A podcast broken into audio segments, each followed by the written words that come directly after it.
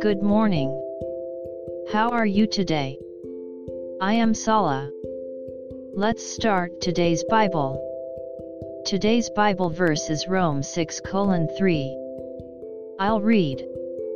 Or do you not know that as many of us as were baptized into Christ Jesus were baptized into his death? Amen. At that time, baptism was by immersing in water. When your body is submerged in the water, your old self dies, and you come out of the water, you become a new self.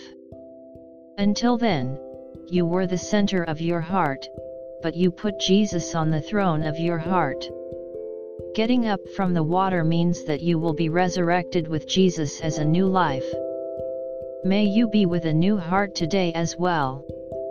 God bless you. See you tomorrow.